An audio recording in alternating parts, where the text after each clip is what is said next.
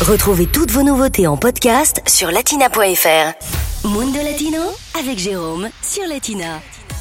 Allez, aujourd'hui, dans Mundo Latino, l'Argentine s'invite à Paris pour quelques jours. Je vous emmène faire un petit tour du côté de la 22e édition du festival Paris Banlieue Tango qui se déroule jusqu'au 30 novembre. Avis aux amateurs de tango, pendant un mois, Paris et plusieurs villes d'Île-de-France vont vivre au rythme du tango.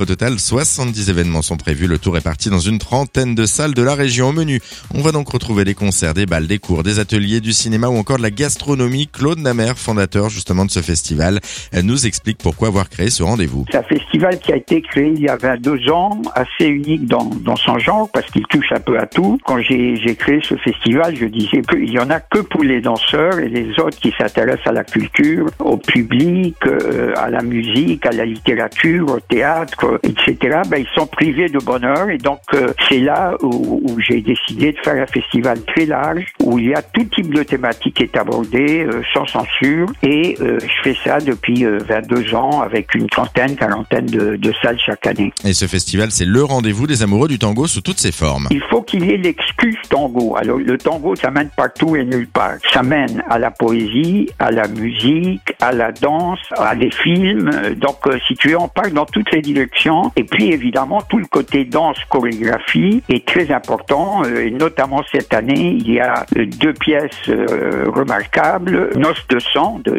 Federico Garcia Lorca et Roméo et Juliette de Shakespeare qui sont transformés en comédie musicale. Donc, il n'y a pas trop de limites avec le tango. Et le tango, c'est une musique, mais également un phénomène social. Ce qui est magnifique, c'est qu'aujourd'hui, le tango, il est parti dans tous les sens. Alors, le tango est un phénomène euh, social assez incroyable. Produit de l'immigration, des immigrants jeunes pour leur grande majorité, double exil, ils abandonnent leur famille, leur pays, et exil intérieur quand ils arrivent, ils arrivent au début parce que la bourgeoisie déteste le tango, c'est une danse sensuelle, le pape le condamne, etc., etc. Et ça se passe dans les faubourgs, les bouges, les bordels, ils dansent dans la rue euh, avec un orgue, et peu à peu, tout cela va se structurer grâce aussi aux immigrants et le 22e festival Paris Panlieu Tango, c'est jusqu'au 30 novembre. Tout le programme est à retrouver sur notre site internet latina.fr. Latina Podcast, le meilleur de Latina, en podcast sur latina.fr.